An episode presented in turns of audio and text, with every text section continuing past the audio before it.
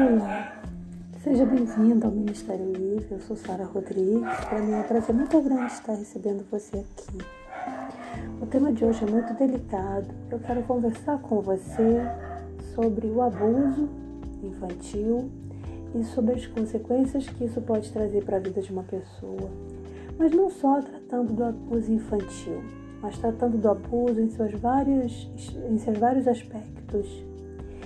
Na Bíblia, a gente tem um caso muito conhecido, um relato muito conhecido de uma pessoa que enfrentou uma dificuldade similar, que foi Tamar, que foi abusada sexualmente pelo seu meio-irmão Aminon. Ele, se você não conhece a história, resumindo, ele se apaixonou pela sua meia-irmã, Tamar, e fingiu estar doente para usar essa, esse fingimento dessa doença como uma desculpa para ficar sós com ela então ele pede ao rei Davi, porque eles eram filhos do rei Davi, para que mande Tamar para cuidar dele. E quando Tamar vai, ele ali se tranca sozinho no quarto com ela e então ele a força e abusa dela, obviamente, por ser muito mais forte. Pelo relato da Bíblia, embora isso não fique tão claro, a gente entende que Tamar não fez nada para colaborar com aquilo. Muito pelo contrário, ela inclusive tenta admoestá-lo do grande pecado que ele estaria cometendo, mas ele não a ouve e a estupra. Quando a gente fala de abuso, o abuso ele pode ter vários aspectos. Nem sempre o abuso precisa, para ser abuso, precisa chegar ao estupro. A gente sabe que estupro é quando há um ato sexual mais intenso.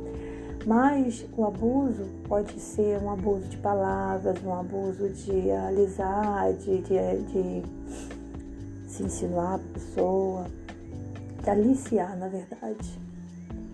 Então, é, eu posso de repente estar falando para alguém que passou por isso, assim como eu, né, que não chegou ao ponto de ser estuprado, mas sentiu na pele o que é ser abusado.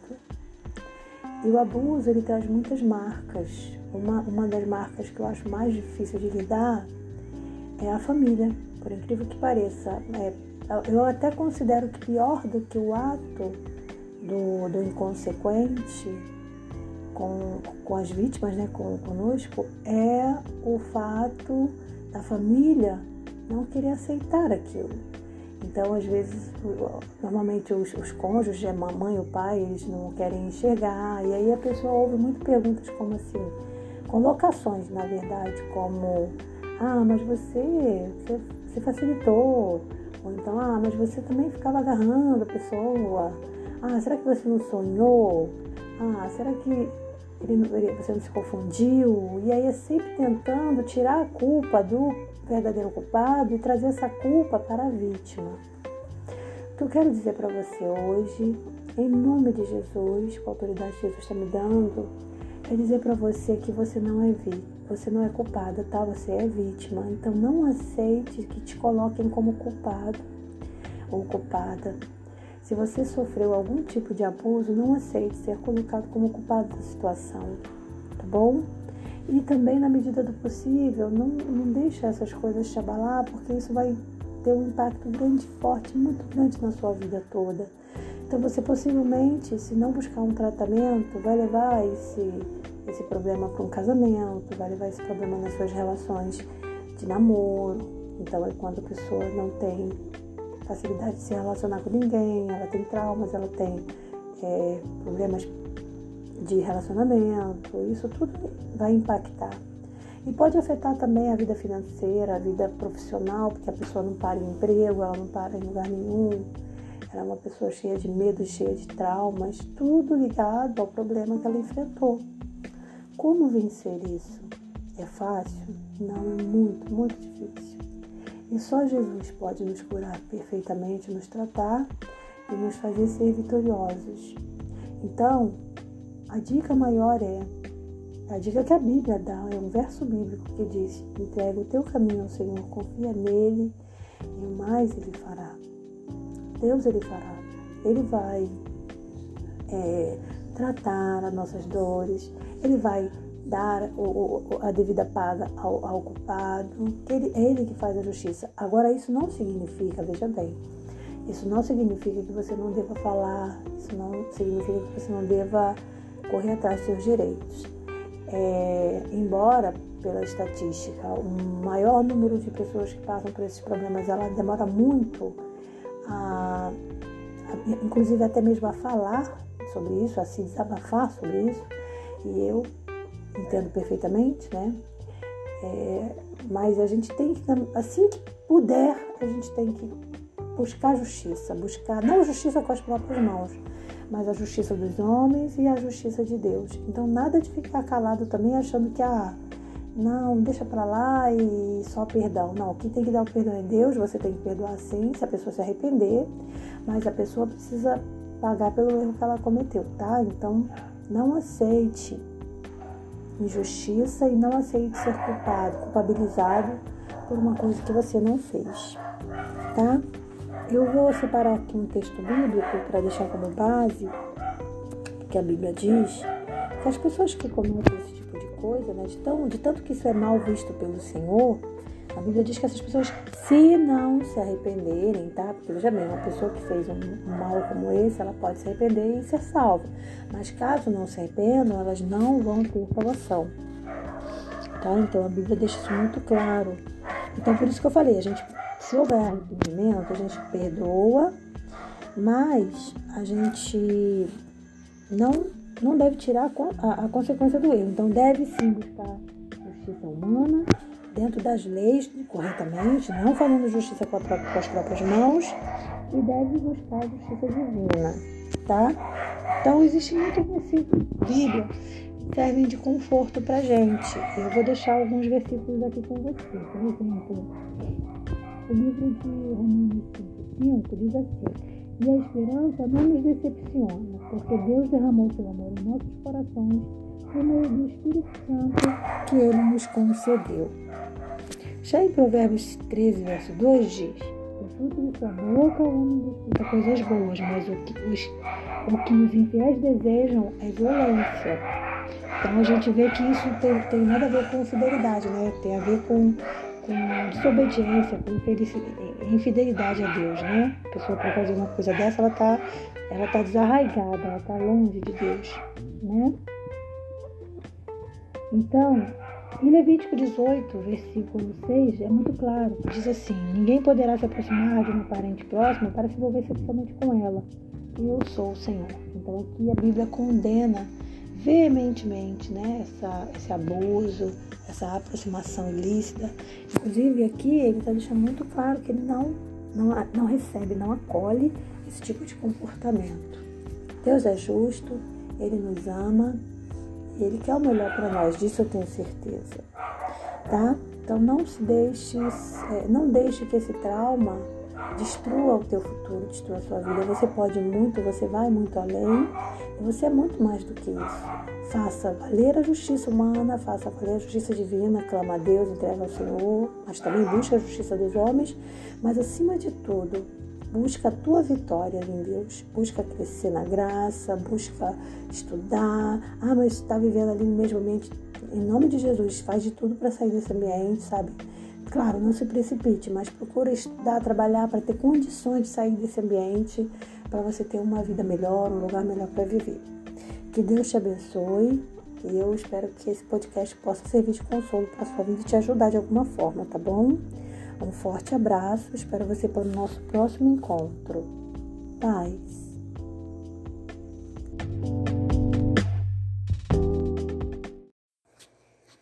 Olá, seja bem-vindo ao Ministério IVE. Eu sou Sara Rodrigues e quero agradecer a sua presença aqui. Hoje eu quero conversar rapidamente com você sobre o tema da idolatria. Toda vez que você se sentir tentado a prática da idolatria, eu queria que você pensasse uma coisa. Pensasse que quando nós idolatramos algo ou alguém, nós estamos tirando de Deus o direito de ser adorado.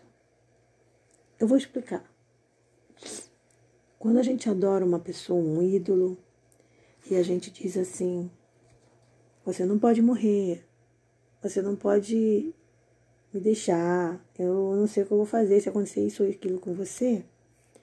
indiretamente a gente está colocando essa pessoa acima de Deus, acima do bem e do mal. Porque a gente dá para ela uma, uma, uma coisa que ela não é, que é uma perfeição. E o verdadeiro perfeito é Deus. E aí ele não recebe a glória que é dele. A gente pega a glória e dá para outra pessoa. No meu ponto de vista, esse é o aspecto mais grave da idolatria. Sem contar, claro, que a idolatria é pecado e traz uma série de coisas ruins. Falando ainda sobre a idolatria, ela está bem explícita na Bíblia como uma coisa que a gente deve fugir, correr para longe, porque de forma alguma a Bíblia vai te orientar a idolatrar. Só Deus merece a nossa adoração. E como eu falei, quando a gente deixa de dar essa adoração para Deus e dá para uma outra pessoa, a gente está furtando a Deus. A adoração é dele, é para ele, e a gente tira isso dele. E isso é um pecado muito sério, muito grave. Por quê? Porque a idolatria, ela nos afasta de Deus. Eu já falei em outros podcasts da importância da gente buscar ao Senhor mesmo quando pecamos. Então imagina, se uma pessoa está cometendo idolatria, ela está se afastando de Deus. Imagina o quanto ela não está entrando para um terreno perigoso, não é mesmo? A idolatria, ela pode ter várias nuances. Eu vou colocar algumas aqui, mas podem ter muitas.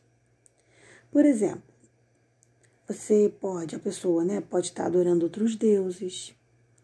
Então é quando a pessoa começa a adorar falsos deuses. Por exemplo, lá na época de Jesus, lá na época dos apóstolos, ou melhor, mais para trás, lá na época do, de Moisés, existiu o quê? Não sei se você lembra. Baal, né? Então a pessoa começa a adorar esses tipos de deuses. Que são o quê? Deuses de mentira, porque de Deus não tem nada, né? Mas são ferramentas utilizadas para nos afastar do Senhor. O povo de Israel, quando ele estava lá no Egito, ele, ele vivia escravo, né?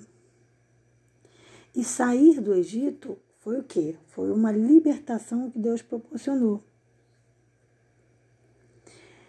Quando a pessoa está vivendo uma idolatria, ela está vivendo uma espécie de escravidão, porque ela fica escrava daquilo ou daquele de quem, de quem ela está adorando, tá? Então, como que nós podemos nos livrar da idolatria? Abandonar a idolatria através da comunhão com Jesus. Então, evitar e é, é largar de todo a, a idolatria a ídolos. Também não devemos adorar pessoas ou nada, por exemplo, assim, uma árvore, um gato, uma pessoa, ah, um cantor. Ah, mas ele canta lindamente. Não, você, você tem que admirar, você pode admirar, você pode curtir a música, mas não adorar. A gente está falando aqui da adoração. Então, adorar criaturas é uma outra forma de adoração que deve ser evitada também tá? Então, então, mesmo se você for, ah, vou para a natureza, se você for para a natureza com o intuito de adorar a natureza, você também comete pecado. Você tem que ir para a natureza para adorar a Deus, tá?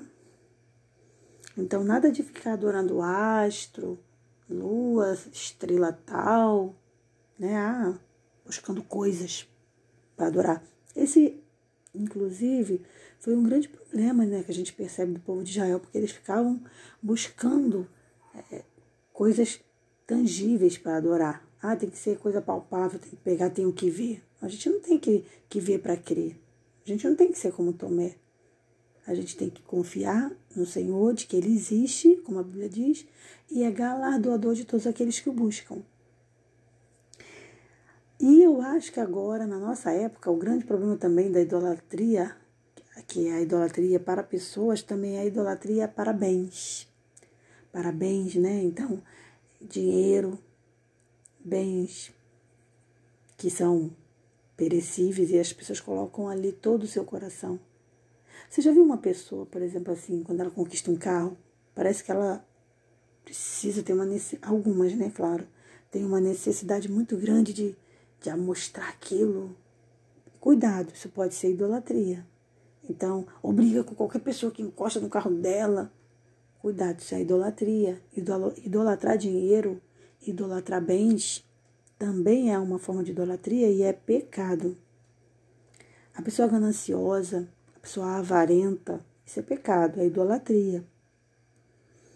Hoje, muitas pessoas ficam falando de dinheiro, dinheiro, tudo bem, é importante você fazer uma reserva, você ter um, um futuro de reserva, de, de tranquilidade financeira. Não estou falando disso, tá? Isso aí é o certo.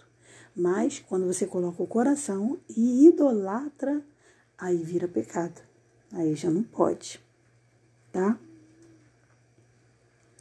Mas como é que eu evito então a idolatria? Com comunhão com Deus. Com a comunhão com Deus. Claro que quando Jesus esteve ali com o jovem rico e disse para o jovem rico assim: Vai, vende tudo que tens e segue-me. Jesus não estava dizendo que todo rico tem que fazer isso. Jesus estava tratando ali, claro que está relatado na Bíblia para ficar como exemplo para a gente, mas Jesus está relatando ali um problema do jovem rico, porque ele era apegado aos bens. Então Jesus disse: Teu problema é os bens, vende.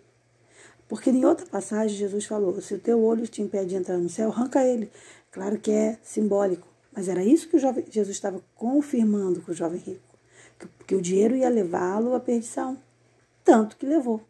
A Bíblia diz que ele saiu embora triste. Quer dizer, ele não se aproximou ainda mais de Jesus. Ele abandonou a Cristo porque ele não quis ouvir o que Jesus tinha a dizer.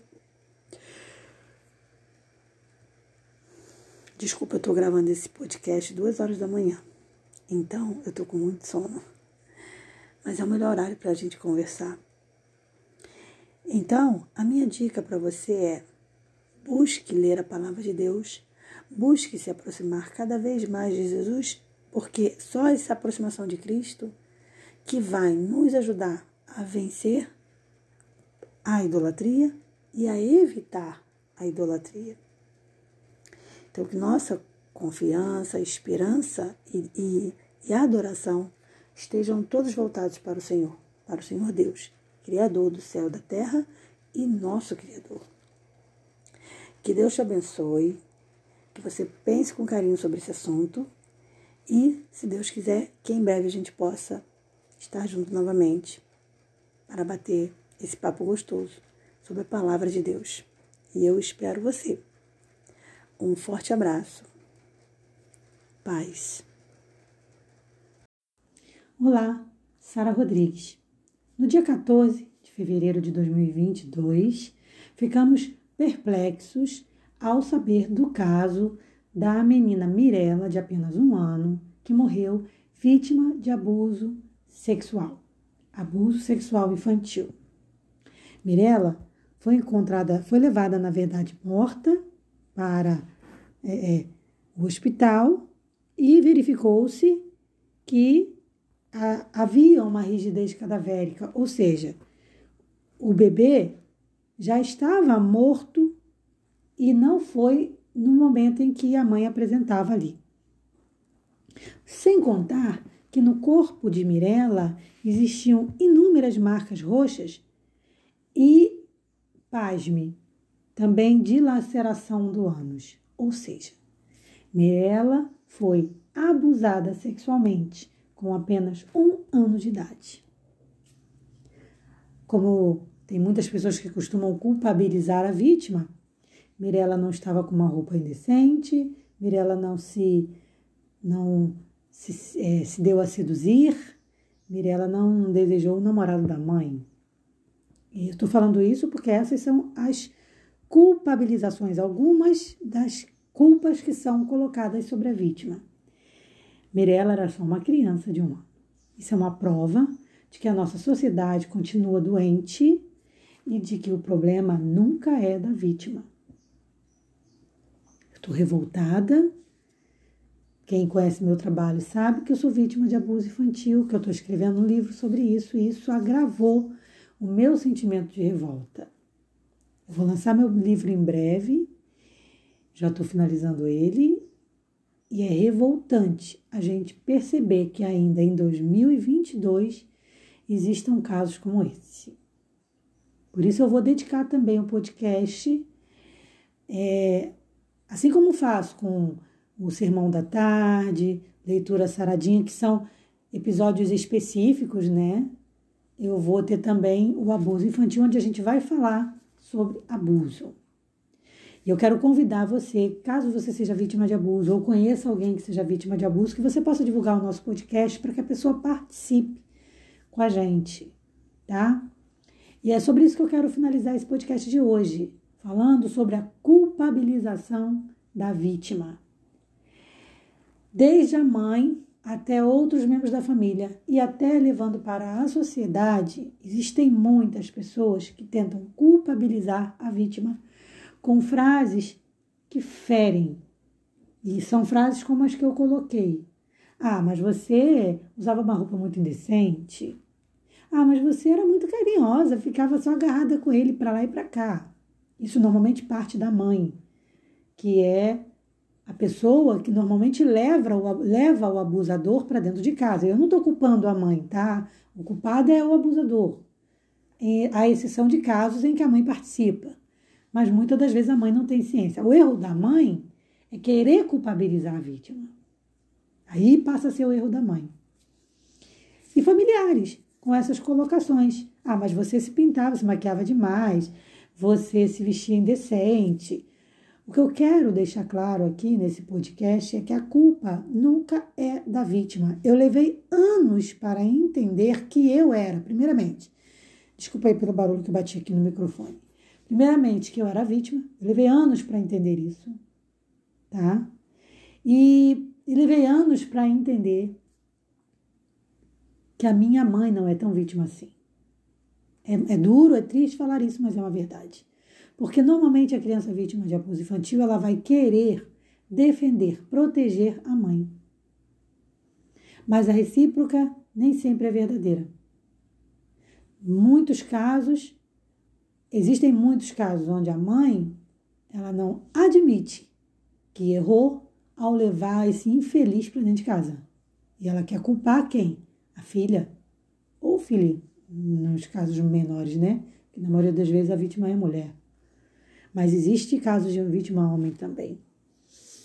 Tá na hora da gente fazer alguma coisa como sociedade. Não dá para ficar calado, gente. Não dá para a gente ficar aceitando isso. Existe, é, é necessário, e eu já estou tentando pensar no que, que eu poderia colaborar.